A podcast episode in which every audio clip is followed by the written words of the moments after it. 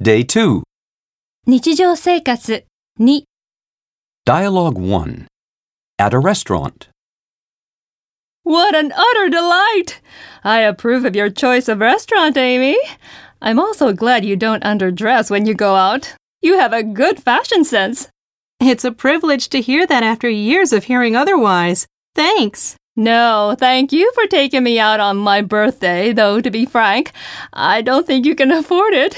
Nonsense, Mom. I just got my bonus, so I can easily make ends meet.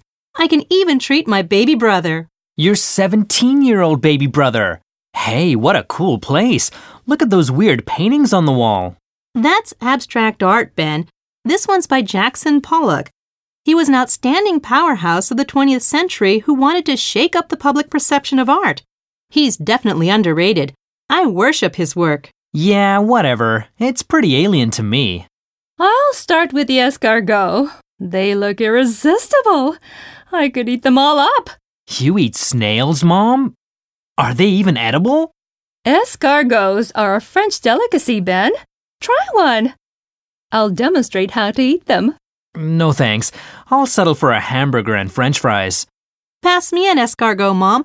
I'll give it a go. Unlike Ben, I don't crave junk food. Mmm, not bad.